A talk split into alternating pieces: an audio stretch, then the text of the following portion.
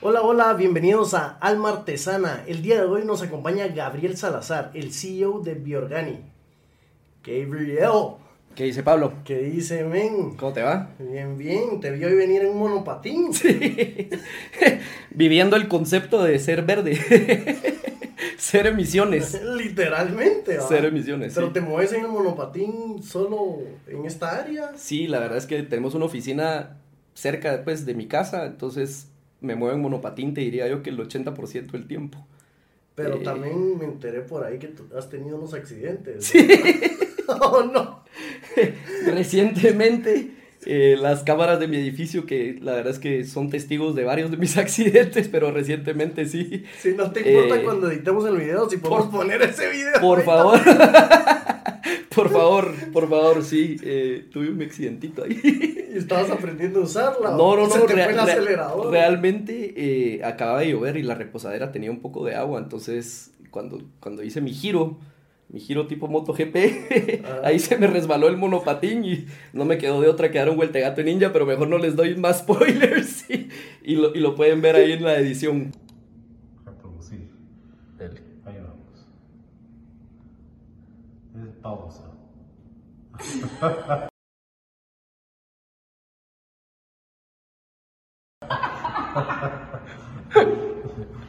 ¡Qué lujo!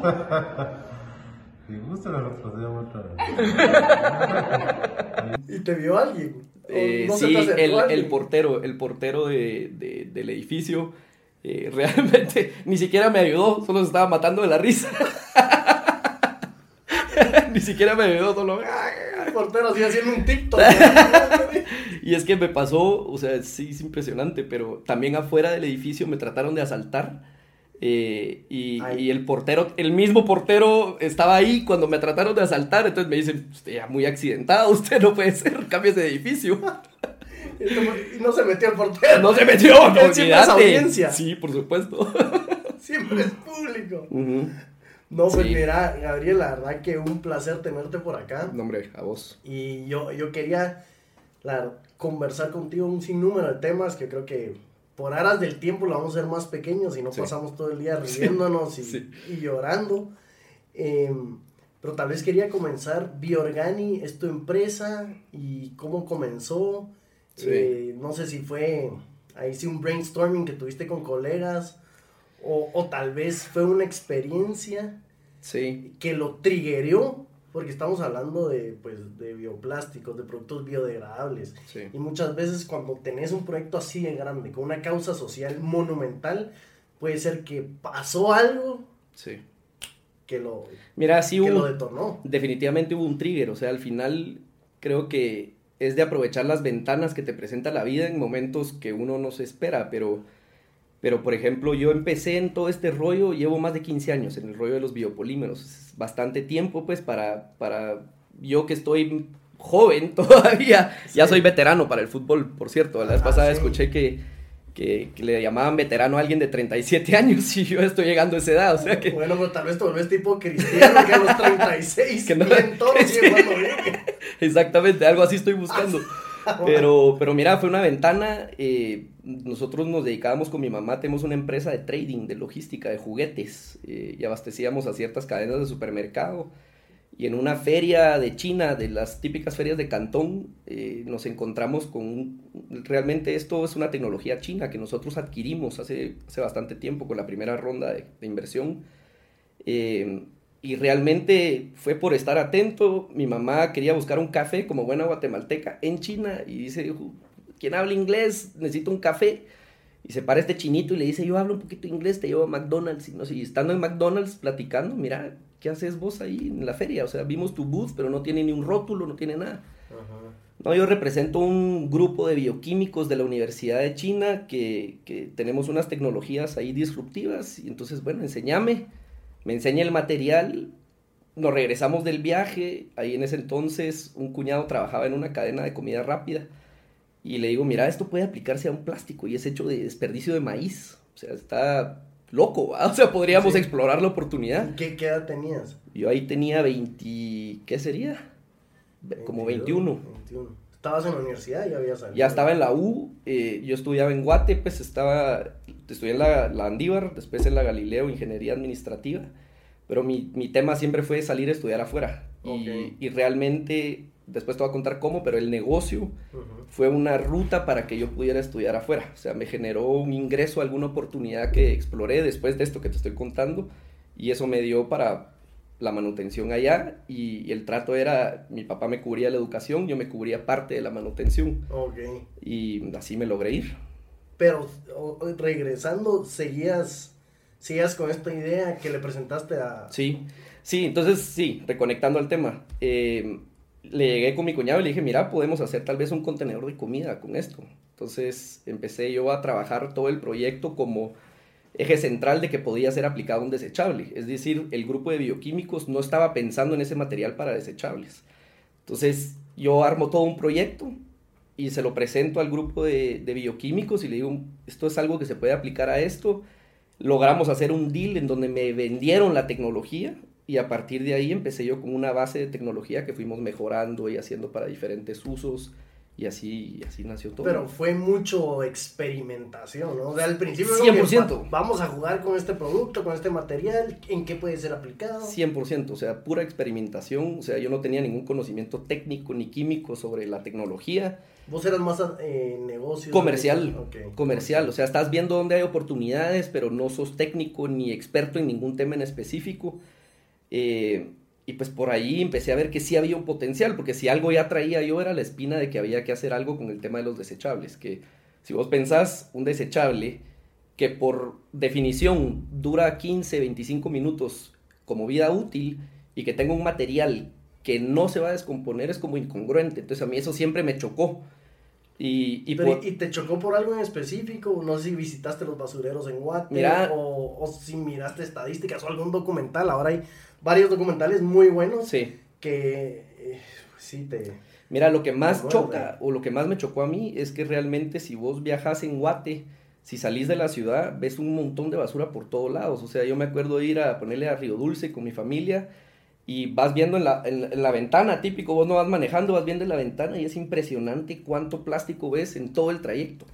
Eh, y eso es reducido a lo más práctico, o sea, que ya te está impactando cómo el plástico inunda todos los ecosistemas, pues, y, y hoy por hoy tenemos un gran problema con el Motagua, que ya está, ya es avanzado al tiempo, pero en esa época ya veías un montón de basura, pues, el o sea, Motagua que mencionaste en la intro, ¿no? lo iba a mencionar, pero ya no. Pero sí, eh, lo del Motagua es impresionante. O sea, hoy por hoy salen, se desembocan dos contenedores de 40 pies, que si lo pones en peso son 40 toneladas, 40, 45 toneladas cada dos semanas de, la desembocadura del Motagua. O sea, es, olvídate, es un montón de plástico lo que está desembocando ahí. Entonces, ¿Por eh, qué ahí vos? porque el Motagua es un río que cruza gran parte del país eh, y va arrastrando basura, ponerle cuando no es un invierno tan fuerte, Sí. el río se crece y va arrastrando basura y lo va dejando en las orillas, pero cuando llega un invierno muy fuerte, el río crece demasiado y pasa arrastrando toda la basura que se fue acumulando antes del invierno. Entonces, eh, realmente es un drenaje, pues, si lo querés ver así, y va a desembocar en Omoa, que, que es donde está eh, la, la frontera con Honduras. Eh, y realmente viste que hoy es hasta un problema diplomático el tema de que hay demasiada basura desembocada de Guatemala hacia las costas de Honduras. Y, y esto no lo podés eh, empaquetar y vender. Mira, hay varios temas interesantes ahí. Porque sí he escuchado que China, como otros países, Sí. compran este tipo de desecho, ¿no? Ya dejaron de comprar. O Ah, ya sea, dejaron de comprar. ahorita la verdad es que el mundo está pasando una, una etapa muy eh, complicada en términos de logística y de abastecimiento de materiales. Creo que estamos en un punto donde en la industria nunca se había visto eso. Ves que hasta carros en México dejan de producir porque no hay chips, no hay materiales. Eh, se ha ido complicando desde el COVID. Eh, y pues realmente yo creo que, que al final el tema de que antes funcionaban economías de que compraban reciclados, hoy por hoy se ha bajado y eso nos ha hecho que nos acumulemos de basura en todos lados. Eh, y pues también las marcas ya no solo ven, ah, quiero reciclado, pero ya te dicen de dónde viene y necesito ver que no tenga toxinas y que no tenga tal cosa y que sea apto para contacto alimenticio. Entonces tampoco es tan fácil meterse a la circularidad de cualquier cosa. Ahora bien, hay iniciativas, por ejemplo en el Motagua, que Ajá. están recolectando basura a través de diferentes procesos, clasificándola y reconvirtiéndola en otros materiales. Ah, Está empezando esa escena. Es, e- es complicado porque tiene, tiene mucho que ver. Estaba como de lado, ¿sí? como que me relajó el café en vez de estresarme, así como contando. Eh, es, es mucho de, sí, de conciencia, de educación. Em, yo viví por dos años en Alemania y al principio ellos tienen muy estructurado el desecho de la basura, de, Sí, de lo que son electrónicos, lo que es plástico, lo que es papel, lo que es orgánico. sí. Y al principio, pues, como no es así en Guatemala, era como, "Ah, la gran, qué hueva, tengo que estar, cada vez que va a tirar la, la basura, tengo que estar, estar pensando dónde lo va a tirar. Y es complicado. Y, y es complicado, y claro, ellos ya armaron un sistema de logística de cómo distribuyen eso y quiénes son los proveedores y, y demás. Pero sí tuve este shock al principio de qué, aburri, qué aburrido, qué tedioso. Ujú, Eh, claro, un- una perspectiva muy ignorante, porque Totalmente. no, una persona que tú ves en la calle, no esperas que tenga ese conocimiento de bioplásticos, de plásticos, No. de contaminación, de ecosistemas. Eso no existe. No existe. Son personas selectivas, ¿no? Y luego me recuerdo una anécdota chistosa que estaba estudiando alemán y mi profesor siempre llegaba con la misma botella de plástico que no sé de cuántos años llevamos, ¿no? que era así gris, arru- arrugada. Y decía, este tipo seguro le va muy bien porque no se compra una Sí. su pachomba y seguro era una botellita que donde compró Coca-Cola hace seis años y esa botellita la sigue usando. Pero vos mirás lo que qué tan difícil se deshace un material así. Súper difícil. O sea, es prácticamente no tenés una descomposición activa en un material así porque está diseñada para tener altas barreras en lo que estás empacando. Entonces imagínate, si es un empaque con alta barrera, ¿cómo, cómo un microorganismo lo va a descomponer? O sea, es, es eh, por ahí yo creo que es complicado y el tema de la separación de basura, yo estando en la industria es complicado. O sea, dentro del plástico tenés siete, nueve tipos de plástico. ¿Cómo diferencias? O sea, realmente si no sos experto del tema, Sí. aluminio, plástico y tal, pero sin los en las eh, facilidades de reciclaje, es complicado que tengas materiales mezclados. Y, y yo creo que por ahí viene también un poco el reto. Y parte del, del, del, del proceso, pues, de, de hacer Biorgani fue cómo hacemos una herramienta para el consumidor para que no tengan que estarse preocupando de separar. Y ahí es donde entran los compostables. O sea, todo, todo artículo que no esté entrando en una circularidad de reciclaje por X o Y, porque el producto está contaminado, porque no le pagan bien al que lo recicla, por, por cualquier factor, un producto compostable ya empieza a hacer sentido, porque no necesitas de manejo especial de basura. Es como tirar una cáscara de naranja. Entonces la tiras y el producto se va a ir descomponiendo naturalmente a través de microorganismos. Entonces, Y la filosofía es un poco que venga del suelo y que regrese al suelo. sí, o sea, hay hoy el diálogo avanzado es dos ejes centrales. Uno, economía circular, que es reciclaje en términos prácticos, y ahí usas una máquina para volver a reconvertir materiales en algo útil. Lo que vos decís es usar la naturaleza para volver a reconvertirlo en, por ejemplo, desperdicio de maíz o que crezca una mazorca y esa mazorca la usas para un vaso.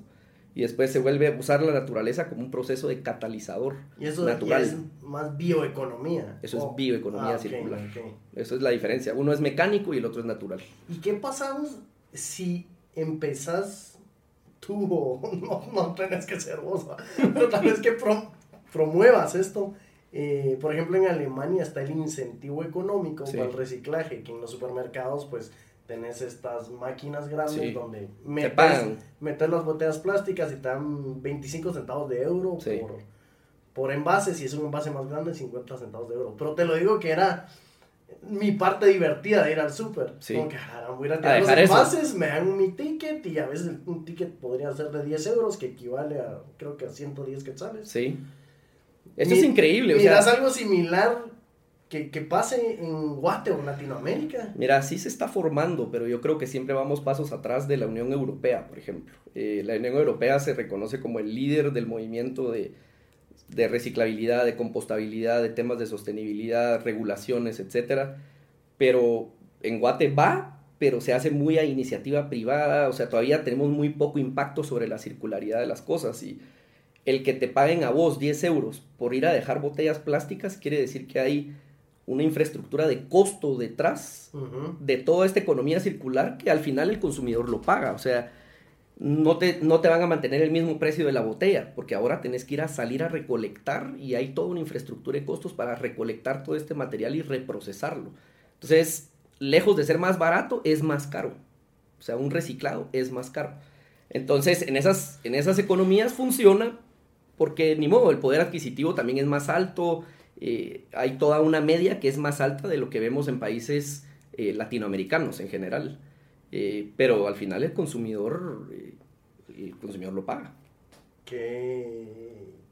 Sí, qué difícil porque estoy seguro que tu, tu costo de producción es bastante alto. Sí. Que lo que es una cadena de producción masiva de, de un supermercado o Sí. una empresa envasadora.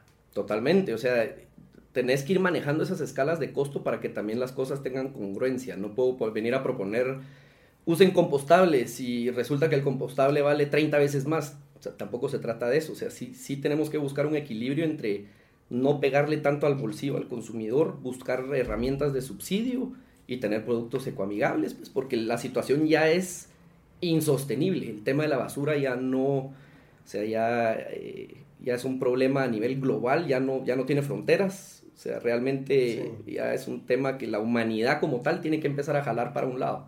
Y dijiste la palabra subsidio porque... ¿Por qué vos? Porque no es definitivamente si no hay un subsidio o un grant A veces. o un apoyo gubernamental o organizacional, no se puede. Sí, se puede, hay ciertos casos en donde se puede, pero eh, hay otros casos en los que no, en los que necesitas entrar a subsidiar para tener un impacto positivo en la sostenibilidad o social. Eh, y hay fondos, o sea, hay fondos que existen que cumplen esta función, Ok. pero yo creo que es parte de la transición hacia nuevas tecnologías, hacia adoptar nuevas tendencias, es parte de esa transición. eh, y una vez lleguemos a que todo se vaya masificando, ya no va a haber necesidad de esos subsidios. ¿verdad? Es Bi- Biorgani, eh, Biorgani y también Gabriel Salazar, yo veo que es- son, son proyectos con multiple layers, ¿verdad? En el sentido de que vos podés ir a buscar fondos o buscar alianzas porque representas eh, un modelo económico sos- sostenible, Sí. representas la economía verde, tenés una causa social medioambiental, una causa social educativa. Sí.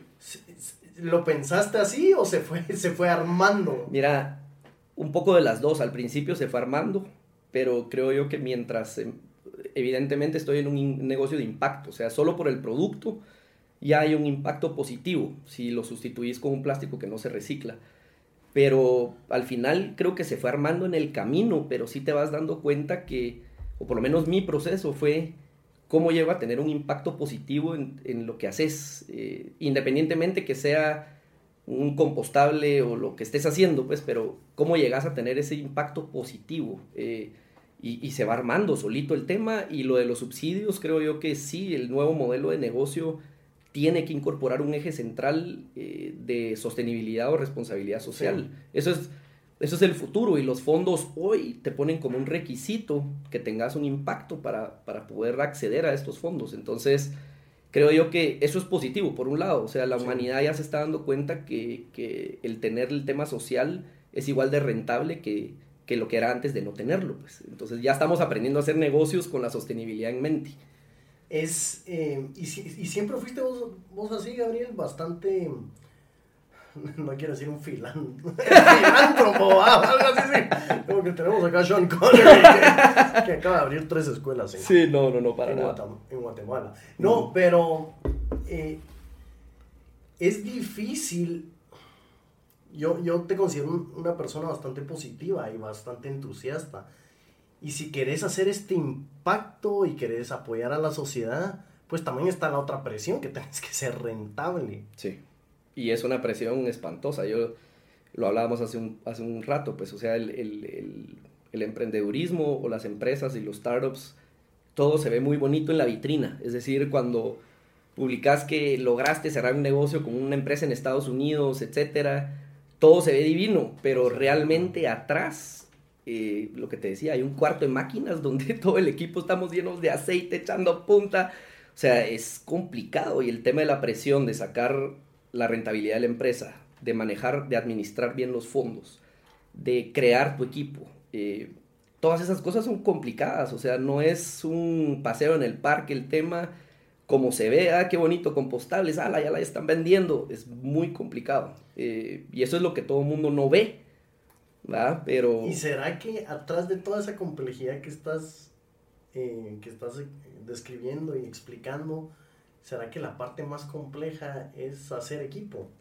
Yo te diría que es una de las partes más importantes. O sea, al final te dicen, eh, yo, yo me refiero a un, a un cuadrito de cuál es el rol de un CEO en cada etapa diferente de las empresas, desde que está iniciando, cuando pasas a la etapa 2.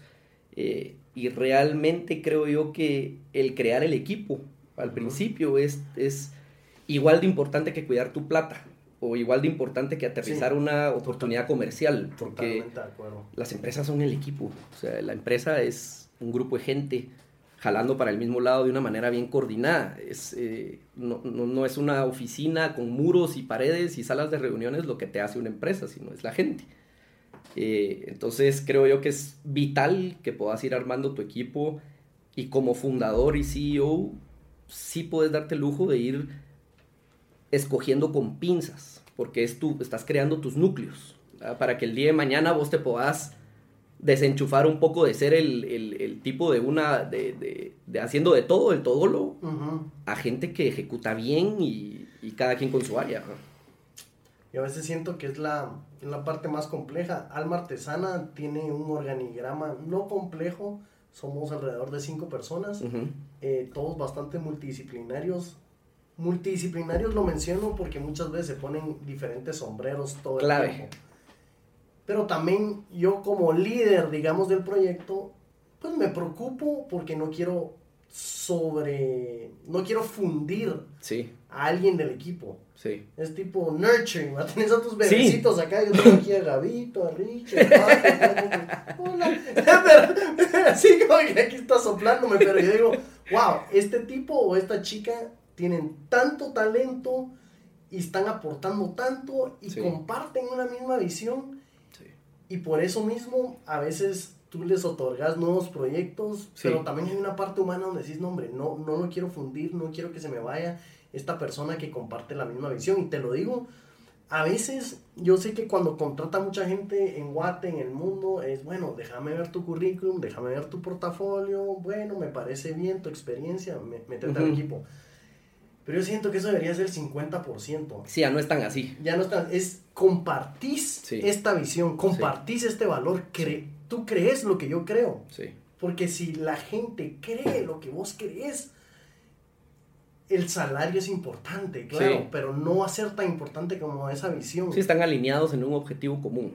Alineados, que tu equipo come, llora y suda biorgani, Sí. porque creen en este mundo mejor. Así es, así es. Y lo que decías de fundir al equipo y uno mismo también que se puede llegar a fundir, yo creo que al final es, es la claridad con el equipo en una etapa inicial de decir, miren, mucha, les va a tocar hacer un poco de todo dentro de sus líneas y por eso es bueno que tengas un equipo multidisciplinario, pero toca hacer de todo, pero también tienes que saber y estar claro de que a veces estás ejecutando cosas que en un futuro ya estás pensando cómo los voy a llegar a delegar, es decir, si yo llevo alma artesana a este punto, yo ya puedo empezar a contratar equipo para empezar a descargar al equipo del núcleo centrales, pero es parte natural, es como crecer, es, es, eh, eh, realmente tenés que pasar por un proceso para llegar a donde estás hoy, pues con barba, alto, etcétera, no podés de cuatro años, ¡pum!, ya creciste a como que tenés 26 años. Eh, es todo un proceso y es de entender en qué proceso va tu empresa para tener ese tacto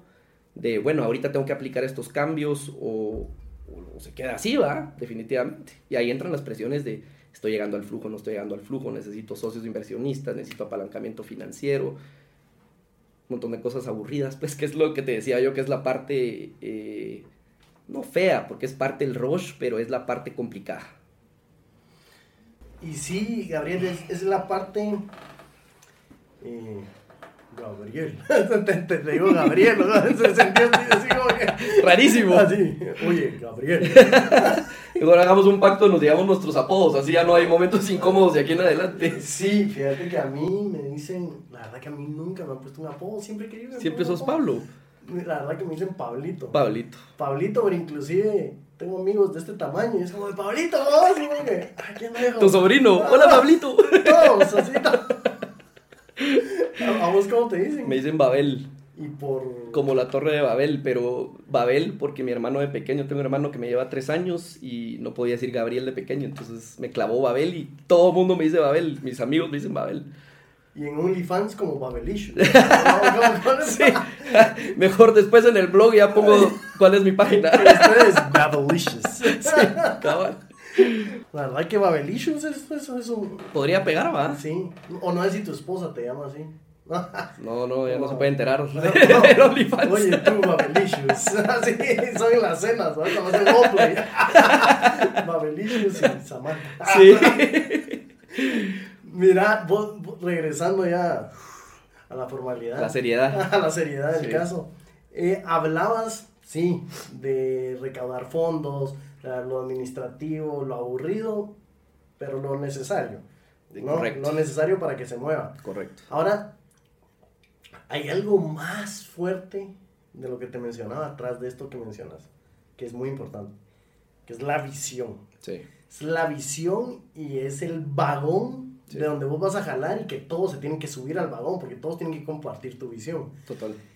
Eh, como alma artesana, nosotros coexistimos y trabajamos en una industria muy difícil, que es Sí. la creación de contenido. Total. Donde ahora yo no estoy persiguiendo que busques dos horas de mi película, no estoy buscando que mires una hora de mi documental, estoy buscando que mires 15 segundos de un short o un reel. Sí. O sea, estamos peleando en una economía de atención por la atención de todas las personas allá afuera. Es la economía de la atención. Sí.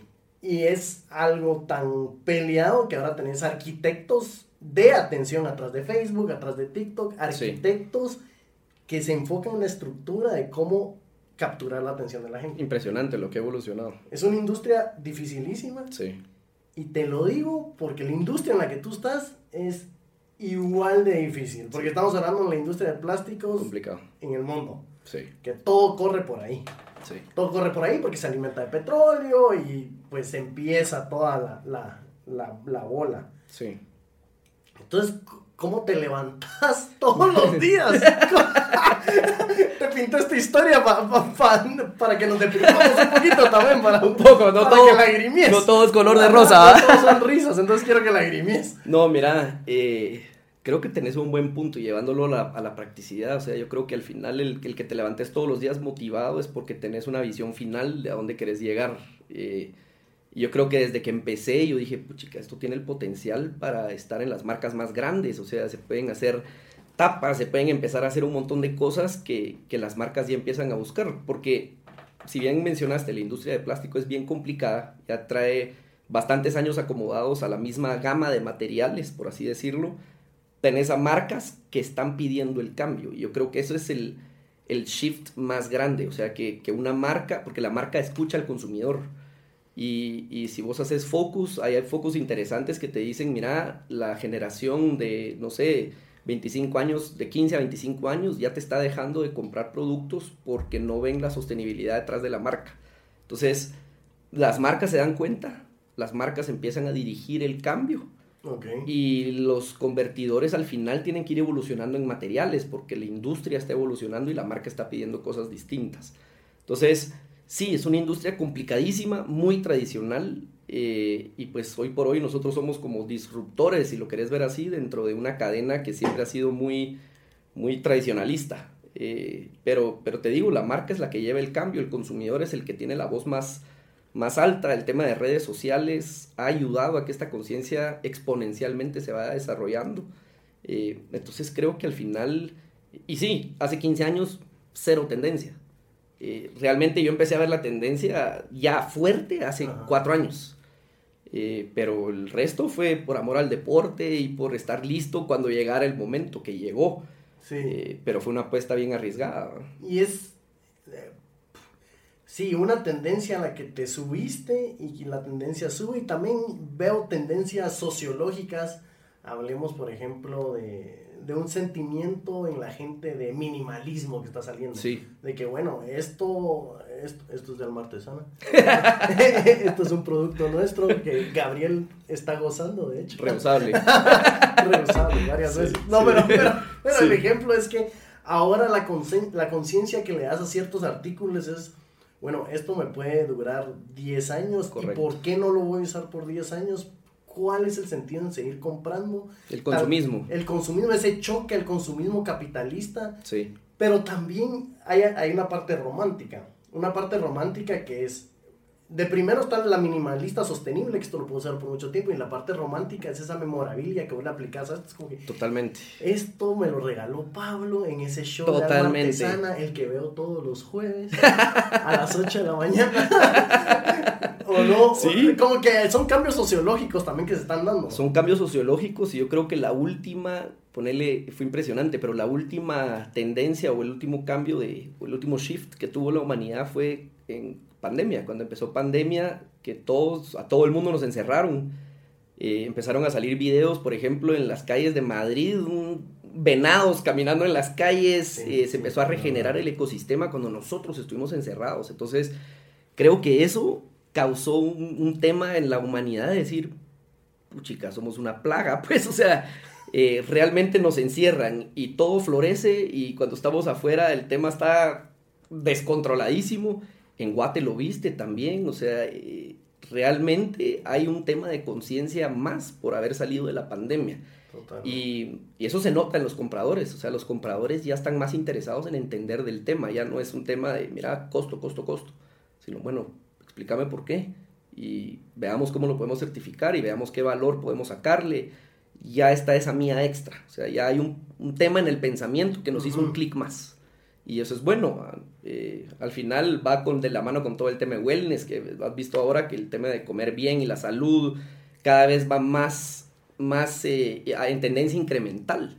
Sí, es un. Sí, se está formando una nueva conciencia colectiva. Sí, Se están formando tendencias pues más amigables con el medio ambiente. sí. Eh, tal vez nos estamos dando cuenta de que las cosas sí tienen fecha de expiración. Es impresionante. Hablando del mundo, hablando de los mares, hablando de las montañas, hablando de la agricultura, Sí. hablando de los suelos que alimentan nuestra comida, que están cansados. Sí. Sabes que algo, algo muy loco que yo aprendí en bioquímica es que ponerle cuando vos ves un producto pues de compostable, de los productos que nosotros hacemos, lo ves y lo vas analizando en una compostera y vas viendo cómo se va descomponiendo al ojo. Pero si lo metes en un microscopio, empezás a ver colonias de microorganismos es increíble, pero se organizan las colonias de microorganismos y construyen, hace de caso que mini carreteras dentro del material para poderse transportar más rápido dentro del material y digerirlo más rápido. O sea, es una locura. Y cuando vos haces el zoom out, y ahí hay billones de microorganismos, y vos haces zoom out y decís, madre, nosotros también podemos ser una plaga. O sea, realmente, si vos haces zoom out, Sí, porque nosotros tenemos conocimiento de nuestra existencia hasta donde conoces, pero podemos ser parte de una mini colonia de microorganismos y nosotros pensamos aquí todos engreídos que estamos viviendo nuestras vidas y, todos engreídos. y nuestros impactos y, y temas sociales y todo y chica, te das cuenta, es la existencia, hay colonias, hay mundos detrás de un vaso descomponiéndose y eso es una, es una locura. ¿va? Es, eh, uh, pongámonos un poco metafísicos, pues. Pero sí, eh, tanto el, el, el zoom out a esta dimensión como el zoom out del Sí. mundo. ¿vas? Zoom, cuando, a la vez pasada hablábamos de esta serie de Cosmos, Sí. que cuando, o sea, a mí me dio un, como dirían en dominicano, un vaído, loco, me dio un vaído. me dio un vaído. La mamá Juana. la mamá Juana, me puso propio, loco. No, eh, estaba viendo esta serie cuando estaba viendo en Dominicana y el día que vi el primer capítulo vi una gran crisis existencial porque hacen un zoom out de, de mundo, planetas, Sí. constelaciones, dimensiones. Sí. Sí, Y uno dice, bueno, y yo acá alegándome de que me duele el estómago y que no me gusta mi trabajo. Una locura. Entonces, y ahí es donde realmente, a mí, a mí me pasó lo, lo que te pasó a vos cuando viste Cosmos, pues cuando empecé a ver las colonias en vivo de microorganismos, decís, madre, nosotros podríamos ser una colonia de microorganismos y ni lo sabemos. ¿Va? Y la línea de tiempo de esos microorganismos es distinta, o sea, es, es una locura. La bioquímica, cuando te metes a entenderla, te das cuenta que hay vida en todos lados, o sea, es... Eh, eh, puchica, te pone en dimensión, es lo que Eso uno... te pone, te pone en dimensión, en perspectiva. en perspectiva y, y ahí creo que dejas tu interés de persona y decís, bueno, ¿cómo yo puedo hacer algo para que el mundo vaya avanzando? Y eso es un poco el, yo creo que eso es un poco la meta de vida, ¿o no? O sea, Sí, cómo... Pero también es, ahí está el reto, que tu interés sea un interés colectivo. Es, De acuerdo. Ya, ya, ya lo hemos hablado aquí en el programa y he hecho este ejemplo, si alguien ya lo vio, por favor no se aburra, pero este ejemplo es bien chistoso, de, de que cuando hablamos de las colonias de abejas o de hormigas, ellos trabajan día y noche y no, Sí. no están alegando, a uno va con una hoja más grande que la otra, es como que, ¿cómo vas? Bien, pero estás chanceando, sí, yo también. güey". El Jairo no está cargando. Ah, ah, Ahí todos cargan y todos trabajan Sí, porque sí. tienen un, pro- un propósito, un objetivo en común. Sí, de acuerdo. Y, y es impresionante, es, trabajar día y noche porque tienen, Sí. no sé, están haciendo su casita. Buen ejemplo, ¿va? De un objetivo colectivo. O sea, Sí. y yo creo que al final, pues yo creo que es introspección y cómo impactas positivamente a- al avance, pues, de la humanidad, si lo querés ver así, pero es salirse de uno. ¿va? O sea, de, ah, yo llegué a comprarme una avioneta o un yate. Pela. Igual te vas a morir y no te vas a ir con tu yate. Es que, que- sí, eso, bueno, me, pongámonos existencialistas. Pues sí, ya entramos al Sí, tema, sí, entramos al metafísico, pues, metámonos al otro realm. Pero sí, comparto totalmente. Sí, qué nave que monté mi empresa y generé este trabajo y soy el mejor vendiendo chuletas. Pero, pero, ¿qué, qué más? ¿Qué, qué agregaste? Do- do- tenés que encontrar ese propósito, si no, Sí, todo se vuelve vacío y triste. Vacío, triste, aburrido. de acuerdo. Y por ejemplo, acá en Alma Artesana, yo no te estoy diciendo que somos un media company o un canal de televisión, pero y que tenemos millones de suscriptores, porque no lo tenemos. Y si en un futuro lo tenemos, enhorabuena.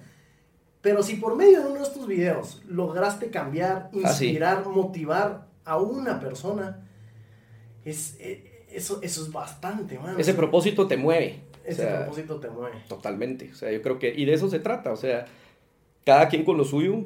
Todos tenemos ah, un skill set diferente. Yo creo que eso, eso también hay que reconocerlo, pero, pero tenés que encontrar eso, creo yo. ¿va? O sea, esa introspección, impacto positivo en los demás. Y yo creo que así, colectivamente, pues podemos ir avanzando. Pero. eh, pues es Pero complicado. sí es en esa acción, es en Sí. esa acción. Sí, Eh, totalmente. Y me gustaría cerrar con algo muy similar a lo que estamos hablando. Es que, ¿qué, qué quiere Gabriel? ¿Qué? Mira, Porque vi, tú, tú tenés el tiempo contado en el mundo, tú te vas a morir. sí. Eh, espero que te, te, te mueras más adelante en el Por tiempo. favor, no saliendo de acá. No en un monopatín, más Sí, adelante en sí. el tiempo. Sí. Pero tu movimiento, tu propósito, tu visión, vi- y haciéndola concreta, Biorgani, va a seguir o querés que siga. Sí, mira, yo creo que es complicado tener una perspectiva general de la vida cuando todavía estamos jóvenes. Eh, yo creo que es un, es un proceso de aprendizaje continuo que te va enseñando continuamente, valga la redundancia, pero todavía no sos el dueño de la verdad. Eh, entonces yo creo que para mí, hoy, o sea, mi foco ha sido impactar positivamente en el tema del- del- de los ecosistemas y de la naturaleza y todo esto.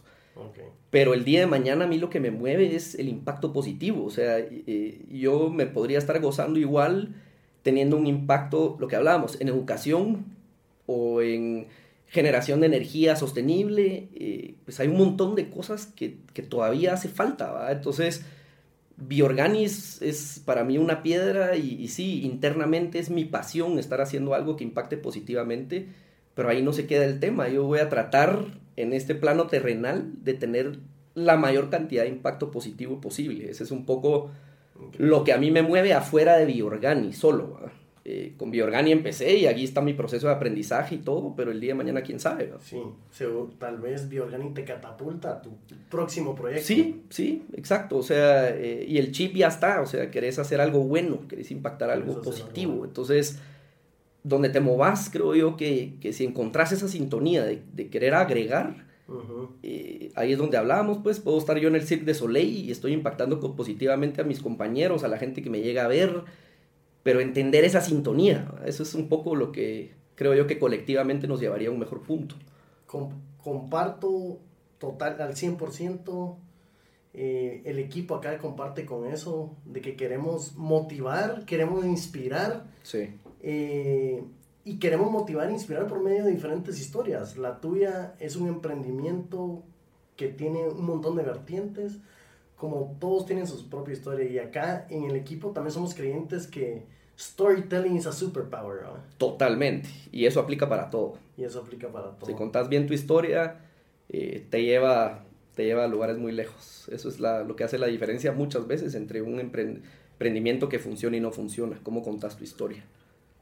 Sí, cómo conectas. Y tal vez nos puedes mencionar dónde te podemos seguir, Gabriel, dónde podemos saber más de ti. Creo que yo soy lo más activo es LinkedIn. eh, creo que es mi, mi red social eh, y, y yo creo que, bueno, al final ahí es donde estoy posteando todo lo que voy tratando de hacer en, en términos profesionales, a veces alguna reflexión ahí personal, eh, pero es la red que uso. El resto te digo que no, no soy muy metido a redes. Ok, y Biorgani, ¿cómo la encontramos? Biorgani.tech, la página, esa sí está bien metida en redes.